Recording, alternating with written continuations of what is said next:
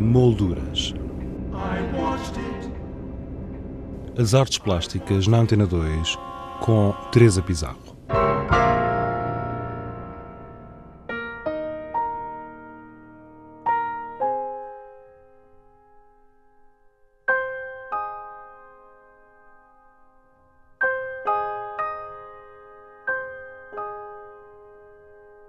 Fundação Carlos Gulbenkian apresenta na Galeria de Exposições Temporárias do Edifício 7 o Brilho das Cidades, a Rota do Azulejo, uma exposição pensada e realizada exclusivamente para este espaço da Fundação Carlos Gulbenkian, como nos explicou João Castelo Branco, diretor do Museu Gulbenkian e um dos comissários desta mostra. Foi eh, pensada para ser apresentada só na Fundação Gulbenkian e eh, não se pôs a hipótese de apresentação em qualquer outro local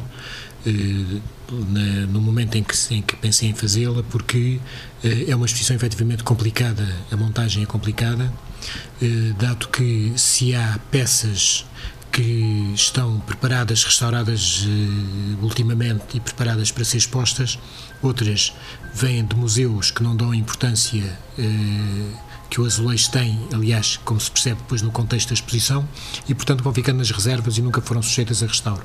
E daí têm maneiras mais antiquadas de, de as apresentar, e portanto era uma, era uma exposição demasiado complexa para pô-la uh, para pô-la a itinerar seria o ideal, com certeza, porque significa um grande esforço, significa encargos grandes e, eh, e quando, quando no museu se pensa uma exposição, quando um comissário pensa uma exposição, eh, não é pensando naquilo que gosta, mas naquilo que o museu deve proporcionar ao público. Pois há também na própria montagem o cuidado para que os textos de parede que acompanham, que acompanham as peças que sejam muito claros, concisos e que o, as, os visitantes possam sempre aprender alguma coisa. Uh, o tema é tratado de uma maneira muito uh, geral, visto que o espaço de, de, que se fala aqui entre a Ásia Central e a Europa Ocidental e o Norte da África, ou o tempo, desde as primeiras cerâmicas uh, placas cerâmicas feitas para arquitetura no Egito Antigo até ao século XXI, quer isso dizer que estaria para vários, enfim, contar a história em vários volumes uh, ou em várias exposições. Uh, portanto, isso não, obviamente não podia ser feito, mas uh, pelo menos dão-se pistas para abordar no futuro o azulejo de, de variedíssimos modos. Uh, se esta exposição tem este caráter assim tão, tão geral, é porque é a primeira vez que, não só em Portugal, mas também internacionalmente, se faz uma exposição em que se põe em diálogo produções de vários de vários uh, várias culturas ou de, de vários países. esta é as exposições no museu eh, organizadas pelo museu devem sempre partir das suas próprias coleções, o que, neste caso, obviamente não era difícil, visto que o Sr. Carlos de Gulbenkian fez uma belíssima coleção de cerâmica de Iznik, eh, portanto que era um, um centro produtor cerâmico na, na Turquia e que é especialmente importante desde especialmente no século XVI e princípio do XVII e portanto era já um bom material para partir para uma, um, uma, um bom ponto de partida. Esta exposição uh, conta com uh, parcerias de diversos museus da Europa e, e, não só. Digamos, para se fazer, obviamente, exposição uh, que não pretende o bem que os museus fazem exposições sobre as suas próprias, à volta das suas próprias coleções, ou, naturalmente, muitas, a maior parte das exposições hoje, juntam peças de diversas proveniências e é o que, naturalmente, aqui acontece. Eh, não são só da Europa, efetivamente, as peças que estão na exposição, maioritariamente do eh, o, núcleo maior de peças vem do Museu Nacional do Azulejo, que eu conheço bem, porque, enfim, conheço bem as coleções, porque antes de ser diretor do museu, Carlos Gulbenkian, estive no Museu Nacional do Azulejo e, eh, inclusivamente, eh, entendi que o museu é nacional não, não, não é porque tem peças do próprio país, mas sim o Museu Nacional deve ter um âmbito mais alargado e, portanto, eh, enquanto fui responsável pelo museu, eh, fiz os possíveis por, por, porque o museu adquirisse peças de produção internacional que poderiam ser postas em diálogo. O diálogo pode ser pode ser confronto por um lado, mas também pode ser diálogo e diálogo onde se percebe como umas culturas influenciaram as outras. É uma coisa a que eu sou muito muito sensível, que apesar de todas as diferenças que há entre eh, os povos eh, sociais e políticas, económicas e, e também religiosas, eh, o, a arte atravessa transversalmente todas as culturas e, e, e interinfluencia-se e muitos dos elementos decorativos que se vêem no azulejo ocidental, da, da Europa Ocidental, estão, vêm da China, por exemplo. Portanto, é uma permanência ao longo de toda a exposição. É uma coisa que me agrada muito eh, mostrar, o entendimento que pode haver a determinado nível, mesmo quando se pode ser tão, tão, tão diferente. Sim, se falarmos nas religiões, isso, entre o islamismo, o judaísmo e o cristianismo, portanto, esta arte eh, é transversal. É transversal eh, e transversal, portanto, não só o objeto como uma, como uma finalidade funcional é, aparecem muitos povos, mas também elementos decorativos que passam de umas culturas para as outras.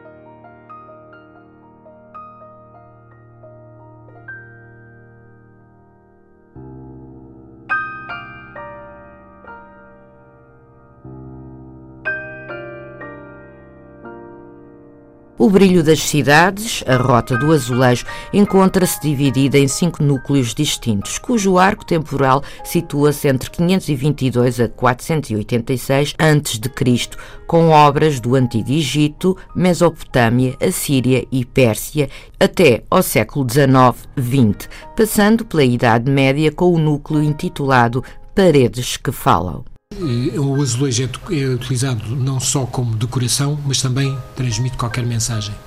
Mensagens podem ser objetivas sobre o monumento que é a data do momento que é construído ou que ele mandou fazer, eh, podem ser mais complexas, como nesse núcleo são as últimas peças, são duas colunas que faziam parte de um conjunto de colunas pintadas, portanto, com símbolos maçónicos que faziam parte de um jardim em Lisboa, eh, junto ao, ao antigo convento da Trindade, portanto, onde é a cervejaria da Trindade hoje. Aliás, era, a casa era de um proprietário da cervejaria da Trindade. Aliás, a própria cervejaria, própria tem, da Trindade tem e é um mesmo painel. Pintor, o mesmo pintor, o Luís Ferreira, o Ferreira das Tabletas, que também pintou a fachada da fábrica Vivo Lamego, onde, aliás, ele trabalhava.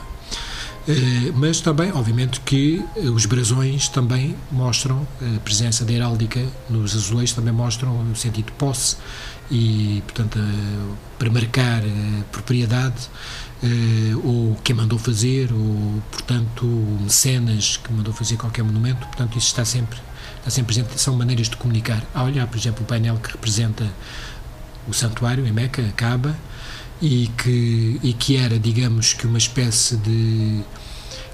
Visto que os muçulmanos deveriam ir a Meca uma, pelo menos uma vez na vida, pronto, quem, quem tinha um painel daqueles em, em casa, isso queria dizer que aquele muçulmano tinha cumprido o princípio que o Corão a que o Corão obrigava, que era ir pelo menos uma vez na vida a Meca. Portanto, podia pô-lo na fachada da sua casa e isso demonstrava que tinha cumprido uma, uma das suas obrigações.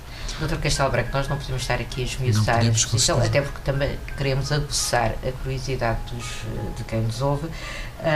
E passamos, entretanto, para o século XIX, onde já entra a industrialização. Portanto, um, é uma outra fase, eh, digamos assim, do uso do azulejo. É uma outra fase que foi posta, digamos, em, em causa a utilização da indústria na produção artística, foi posta em causa exatamente em meados, meados do século XIX, quando há a exposição, um pouco contemporaneamente à exposição que se fez em Londres, exposição universal, onde muitos países mostravam as suas técnicas, as suas artes e técnicas, e que se concluiu que muita da produção apresentada que era de má qualidade. E, portanto, havia quem defendesse que o caminho para, para se tornar a uma boa qualidade estética, inclusivamente, dos objetos, era voltar-se à produção manual.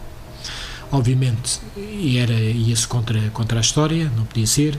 A Revolução Industrial em Inglaterra já tinha um século, portanto, é? tinha começado em meados do século XVIII, e, portanto, o que havia era conciliar as duas coisas. E é o que, efetivamente o que vai acontecer com a arte nova, enfim, as arts and crafts, a arte nova depois mostra isso em evidência, e depois continua-se, obviamente, pelo século XX, digamos que é o princípio do design, e, portanto, a indústria, industrialmente podiam-se produzir objetos de qualidade, dependia, enfim, de quem os concebesse e das, no caso do azulejo, das decorações que, que, que criasse. Portanto, um painel dos mais, eh, confessou-me, que, que é um dos que mais gosta na exposição, eh, que é em inglês do segundo um projeto do William Morris e realizado pelo ceramista William Sim. de Morgan.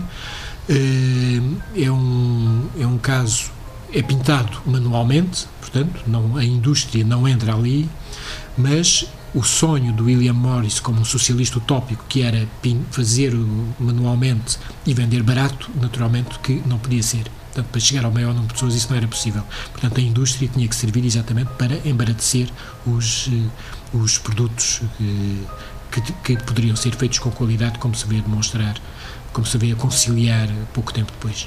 E depois termina com uh, algumas obras de uh, artistas portugueses, Vieira da Silva, Manuel Cargaleiro, Querubim Lapa. Uh, não só bem não só não portugueses, só não só portugueses. portanto há vários contemporâneos. Exatamente para mostrar é como o azulejo hoje em dia pode continuar a ter simplesmente uma função de, de envolvimento nos nossos cotidianos torná-los mais agradáveis de, de viver e, portanto, eh, daí a esperança, digamos que quase que a exposição aponta para que, dadas as experiências eh, dos artistas mais contemporâneos, aponta que há outros que se podem seguir outros caminhos, que se pode sempre avançar e que o azulejo continuará a ser um material eh, importante para o enriquecimento dos espaços cotidianos onde vivemos, sejam as nossas casas, sejam os espaços urbanos. João Castelo Branco, diretor do Museu Carlos Gulbenkian e um dos comissários da exposição O Brilho das Cidades, a Rota do Azulejo, que ficará patente ao público até o dia 26 de janeiro. Para conhecer algumas das obras expostas, basta aceder ao blog do programa em rtp.pt molduras.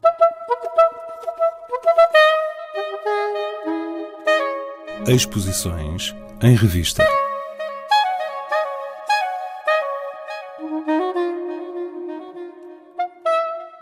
Em Guimarães, a Galeria Gomes Alves apresenta Underpaintings, uma mostra constituída por trabalhos em pintura do artista Vítor Costa. A Galeria Nuno Centeno, no Porto, apresenta Série Negra, do artista Sobral Centeno, uma exposição a visitar apenas até o dia 7 de janeiro. Também no Porto, na Casa da Música e na Galeria da Fundação EDP, pode ver-se trabalhos de nove finalistas da décima edição do Prémio EDP Novos Artistas. A Sedução dos anos 80 é o título da exposição que se encontra patente ao público na Galeria São Bento, em Lisboa, até o dia 17 de janeiro. Quanto a nós, regressamos na próxima sexta-feira com outras sugestões. Até lá, tenha uma boa semana. Boa tarde.